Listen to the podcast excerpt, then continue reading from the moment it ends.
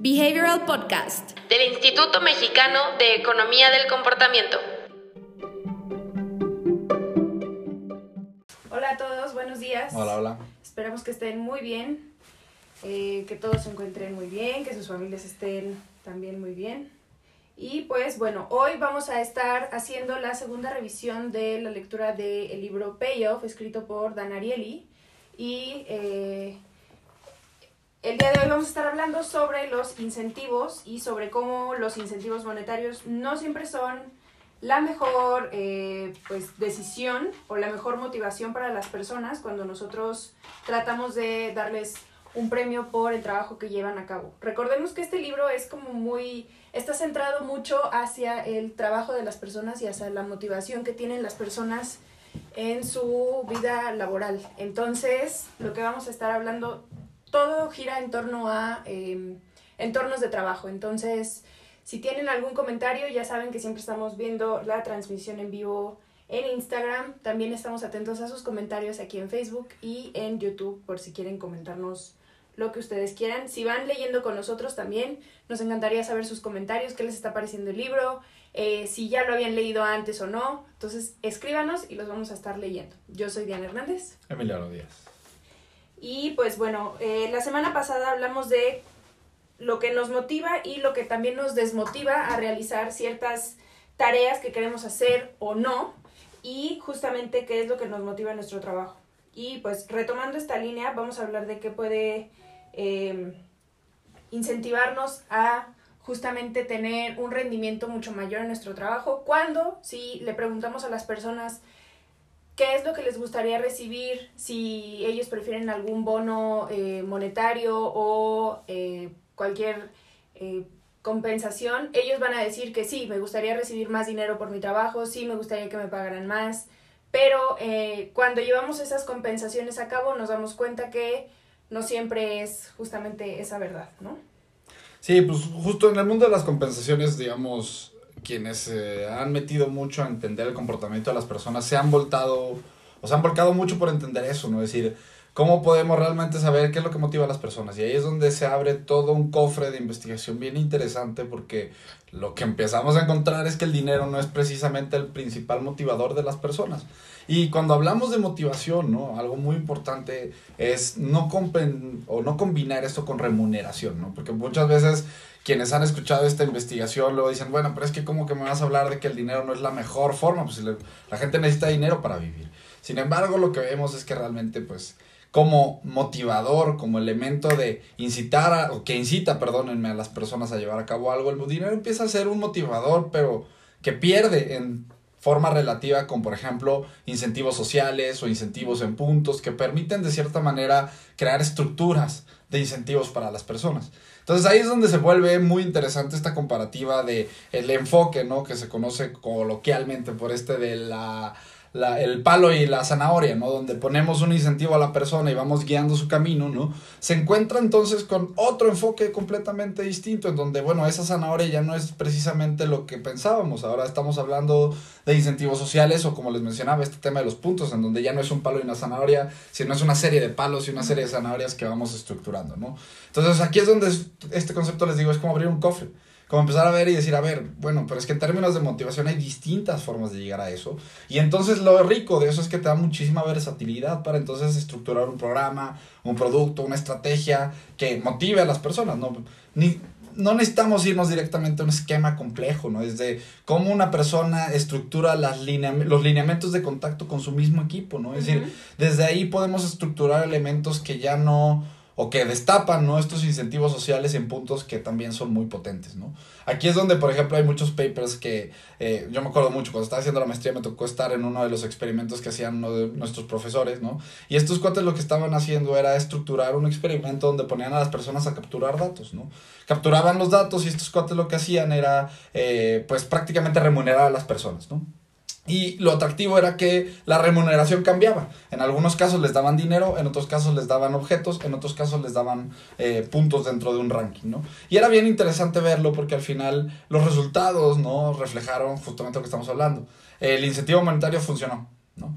Sin embargo, el incentivo social y el incentivo en objeto tuvieron mucho más efecto sobre el rendimiento del trabajo de las personas. Claro, estamos hablando de un trabajo muy leve, ¿no? Les digo, aquí es donde se pinta la línea muy delgada entre lo que es pues ya la remuneración tal cual de trabajo y lo que es un incentivo extra, ¿no? Obviamente no tenemos que, y no tomen esto como una idea de, bueno, pues es que ya no tenemos que pagarle dinero a las personas, ¿no? Al final del día eso es el medio de intercambio que hay en la relación laboral con alguien, ¿no? Pero en términos de estructurar una estrategia de motivación hacia adentro, ¿no? Todos estos incentivos no monetarios abren un mundo de posibilidades bien grande, ¿no? Exactamente. Y justamente algo de lo que hablábamos también la semana pasada era la importancia de que las personas con las que trabajamos se sientan partes de eh, la institución, de que su esfuerzo está llegando hacia algo, que está yendo hacia algo, que ellos pueden eh, justamente aportar. Si alguien nada más se dedica a hacer un solo trabajo en una, en, una, en el armado de algo, solamente va a tener noción de qué es lo que está haciendo él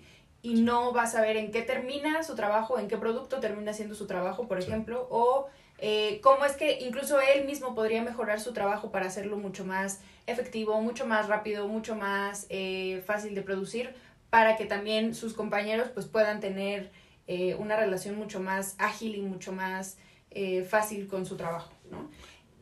No, que eso, eso me parece súper importante porque al final uno de los elementos muy importantes de los ambientes de trabajo es este, esta sensación de, de, de pues de sentido que tiene el trabajo de alguien, ¿no? Y muchas veces lo que vemos es que se habla mucho de cómo alcanzar este sentido dentro de la persona, ¿no? Dices, bueno, es que tú motiva a tu gente y entonces Claro, es una forma de verlo, pero piénsenlo. Al final del día es irnos por la parte variable del problema, ¿no? Cada quien va a tener sus motivos y sus problemas distintos para, y digamos, su percepción distinta hacia el problema. El otro enfoque no es tanto irnos por el motivo de la persona, sino más habilita el contexto. Y aquí es donde se pone muy interesante esto, porque entonces este enfoque distinto, ¿no? Eh, de habilitar más bien el contexto con elementos que le permitan a la persona tener este sentido, como dice Diana, la claridad, ¿no? La claridad de qué está pasando, la conexión con los elementos. Y al final, pues esa claridad y esa conexión se alcanza a través del contexto. Diseños de partes de la política que tenga la empresa hacia adentro que permite o no a la persona pues conectarse con ese sentimiento de sentido, ¿no? Entonces, otra vez es como una versión un poquito diferente, ¿no? De, de, de cómo abordar esto más pensando en el comportamiento de la persona, ¿no? Exactamente. Y eh, bueno, si están leyendo justamente con nosotros, eh, vamos a empezar la lectura con eh, el capítulo que se llama La alegría de incluso pensar que estamos haciendo algo, en donde se plantea la idea que si nos apegamos, eh, que nos apegamos más bien mucho a nuestras propias creaciones, ¿no? Y aquí viene un principio también que es muy famoso para conocer el trabajo de Dan Ariely, el autor, que es el efecto IKEA. ¿Qué es el efecto IKEA? ¿Lo quieres explicar? Digamos, esto tiene que ver con, o, se ha estudiado mucho alrededor de la valoración subjetiva de productos y servicios, ¿no? Eh, aquí es donde también se vuelve muy importante entender que las personas valoran las cosas pues basándose en elementos subjetivos muchas veces, ¿no? Es decir, un producto, un servicio, una estrategia tiene un valor real diseñado para, por el lado funcional, ¿no? Es decir, qué, qué valor, qué funcionalidad cumple. Pero la percepción de la persona va a interpretar eso y entonces aquí es donde se vuelve interesante porque hay diferencias o pueden crearse diferencias dependiendo de cosas como el esfuerzo invertido en los objetos, ¿no? Entonces aquí es donde si la persona empieza a invertir o tiene la percepción de estar invirtiendo tiempo, esfuerzo, dinero sobre un objeto, al final del día hay una cierta un, un, cierto sentido de, de, de, posesión, ¿no? De apego. Y entonces justamente es donde se crea este efecto IKEA. Se llama efecto IKEA porque en Estados Unidos, donde se crean muchas veces estos conceptos, ¿no? Hay una tienda departamental de muebles, ¿no? Que te vende cosas eh, desarmadas que tienes que armar tú. Y ellos se han dado cuenta mucho que el valor sentimental del objeto, al ser evaluado, armado por la persona, muchas veces es lo que termina. Incrementa. Ajá, es, lo, que muchas veces termina incrementando la valoración. Justamente un elemento muy importante que resulta del libro de Ariel es mostrar cómo existe esta parte subjetiva de valoración. Exactamente. Él presenta este tema del efecto IKEA para eso, ¿no? Exactamente, y lo explica con un experimento de creadores de origami, no sé si pueden ver, aquí en Facebook se puede ver, aquí en YouTube también más o menos se puede ver. Como les decíamos en la primera revisión, el libro está lleno de este tipo de ilustraciones, este tipo de ejemplos. No sé si en Instagram se pueda ver, creo que tenemos como un delay, pero eh, este tipo de ilustraciones acompañan mucho la lectura de este libro y es también algo que lo hace mucho, eh, muy llevadero, ¿no? Sí. Entonces, dime. No, justamente complementando este tema de, la, de las ilustraciones, eso lo hace un libro perfecto para compartir. O sea, si ustedes están en una institución donde se dan cuenta que a lo mejor no están fortaleciendo estos esquemas de motivación, o ustedes creen que es un libro perfecto para compartir. Justamente tiene ilustraciones muy sencillas, lectura muy sencilla, entonces pues justamente es una forma muy buena, es un, es un regalo perfecto, ¿no? Ahorita que se vienen los regalos y la temporada de regalos, es un muy buen regalo para dar, es muy barato el libro también, ¿no? Y que puede ser muy introductorio, está muy bueno eso. Exactamente. Entonces, en este experimento de origamis dividen a las personas en dos grupos.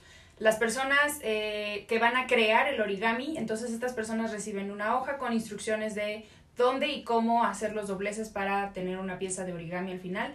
Y hay otras personas que se les llaman los compradores, que ellos nada más están expuestos a ver las creaciones de la- las personas y les preguntan a las dos personas, ¿por cuánto estarías dispuesto a vender tu pieza de origami a los constructores? Y a los compradores les preguntan, ¿por cuánto estarías dispuesto a comprar esta pieza de origami? Entonces, encontramos que los constructores valoran su pieza cinco veces más eh, de lo que las personas que lo compran y que están aislados del proceso de creación y de ideación y el esfuerzo estarían dispuestas a pagar. Entonces, ese también es un hallazgo eh, bastante grande si consideramos que las personas valoramos incluso monetariamente hasta cinco veces más lo que nosotros creamos y nuestras propias creaciones que aislados en un contexto, o sea, aislados de ese contexto, no estaríamos dispuestos a pagar la misma cantidad. Totalmente, o sea, otra vez el tema de la valoración subjetiva. Y eso es algo muy importante porque todo el juego, todo, todo el juego, todo el libro realmente juega con este concepto de la valoración subjetiva de la persona. Exacto. Entonces, la idea central del libro, ¿no? Lo vamos a ver hacia el final, es el, si tú entiendes la forma en la que la persona valora subjetivamente productos, servicios o los beneficios que tiene dentro de una empresa, pues tú puedes entonces estructurar un camino que sí sirva para motivar a la persona. Les digo, la idea central del libro va por ahí, ¿no? Y realmente la idea central de mucho del trabajo de Ariel iba por ahí, ¿no? Es decir, encontrar esta parte de, pues, la motivación interna de la persona, ya sea por mantener su imagen personal, ¿no? Con los libros que tiene, por ejemplo, de eh, al- corrupción, por ejemplo, ¿no? Toda esa parte. Eh, y pues en este caso mucho también él trabaja con el tema de autocontrol y la motivación subjetiva. Entonces, pues realmente son ideas muy potentes, ¿no? Otra vez, son libro, es un libro muy bueno para introducir a las personas. Eh, porque al final es, es, es de estos libros que, no, no tanto por la facilidad, sino porque toca, toca terrenos que sí son compartibles, ¿no? Es decir, Exacto. este, un libro, para una persona que es de recursos humanos, va a ser perfectamente tangible lo que estamos hablando, ¿no? Exactamente. Y justamente, eh, pues, como dice Emiliano, está lleno de experimentos que se, se pueden ir repitiendo a lo largo de las lecturas de los otros libros de Dan Ariely. Y justamente eh, también encontramos otro tema que son las relaciones personales y las relaciones de trabajo. Entonces, justamente en este libro, con el enfoque de trabajo que le da, hablamos de que cuando el dinero forma parte de la ecuación para hacer algún trabajo o alguna tarea, entonces eh, el trabajo deja de ser significativo para las personas, deja de ser eh, algo que quieren hacer por su propia voluntad porque ya entra en una relación más como de transacción que porque ellos quieren o porque ellos tienen la voluntad de mejorar o porque se sienten motivados para proponer algo, ¿no? Justamente tenemos algunos Sí. eh, comentarios. No, antes del, del comentario, justamente reforzando esto, piensen la última vez que les tocó participar en un trabajo de equipo y alguien más se llevó el crédito, ¿no? Es decir, al final del día es un poquito este sentimiento de, bueno, vamos a ser parte, ¿no? A las personas que forman parte de la organización para que los objetivos que se alcanzan no sean únicos de la organización o de los líderes de la organización y que sean, digamos, un poquito más compartidos entre quienes forman parte, ¿no? Es una forma o es la idea de eh, generar este, este sentido de propiedad, ¿no? Exacto. Eh, Jessica Martínez dice, concuerdo con el autor, el efecto IKEA, sobrevaloramos lo que hacemos a comparación con lo que la gente ve. Lo puse a prueba hace unos días y definitivo es real. Realicé unas galletas y me costó tiempo, esfuerzo, etcétera, y pregunté cuánto me pagarían y el monto fue mucho menos de lo que yo lo vendería. Exactamente, podemos verlo justamente tan como simple, digamos, como con unas galletas que a nosotros nos cuesta mucho trabajo hacerlo, nos cuesta tiempo, justamente como, como dices, y al final pues nos damos cuenta que la gente aislada de esa información y de haber experimentado lo mismo que nosotros al hacer las galletas, pues pueden ofrecer un precio mucho más bajo, ¿no? Y el comentario de acá. Porque al final no es valor real, es valor subjetivo otra vez, ¿no? Y al ser valor subjetivo, es decir, ese valor es subjetivo a la valoración o al punto de vista de la persona, ¿no? De este lado, César nos decía que la misión de vida de la persona debe estar alineada con la misión de la empresa para que se sea un poquito más motivada.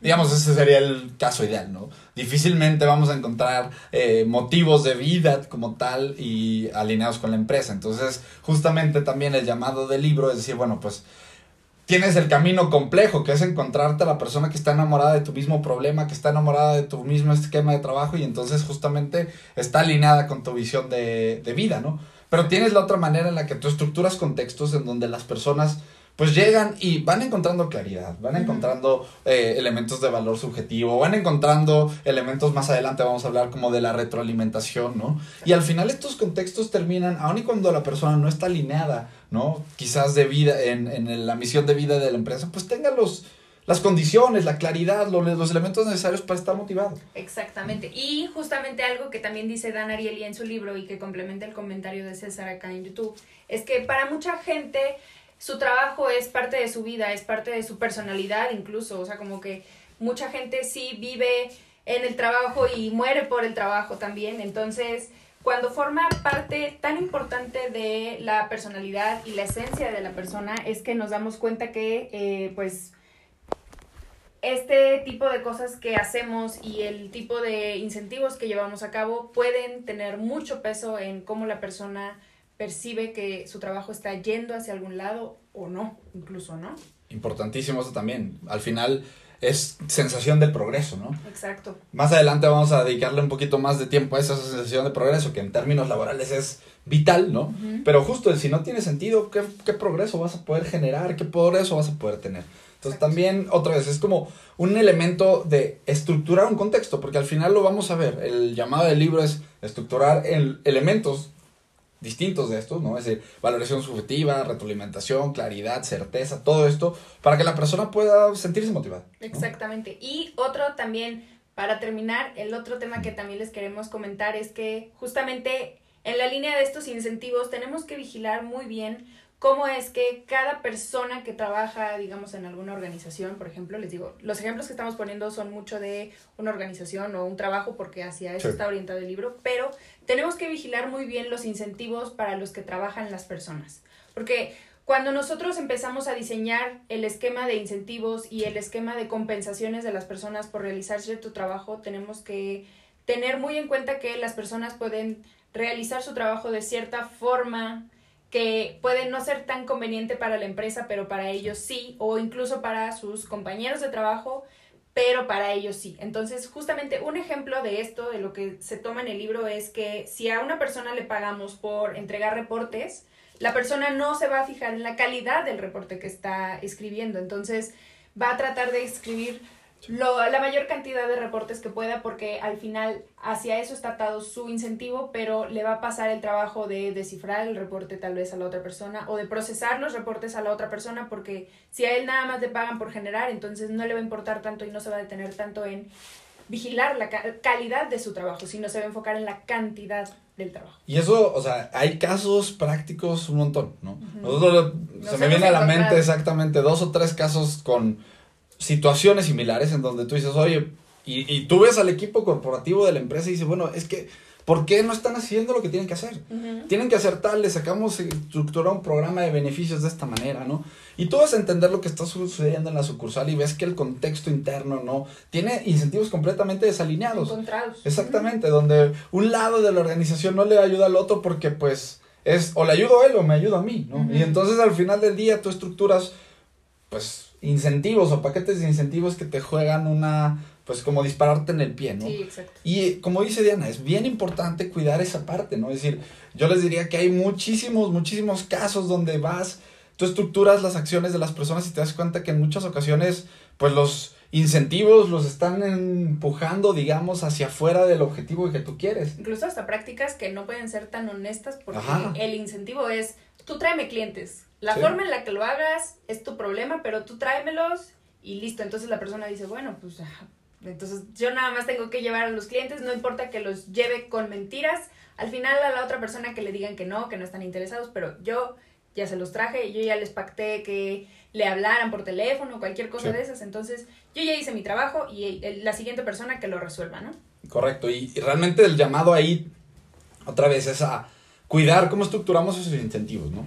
Muchas veces ese tipo de problemas están atados directamente a incentivos monetarios, ¿no? Por eso también se vuelven tan riesgosos. Por ahí el llamado que se ha generado, ¿no? Dentro de la industria del cambio de comportamiento, pues los incentivos monetarios son la última, el último recurso que podemos utilizar, por un lado, por el costo que te generan, Sí, ¿no?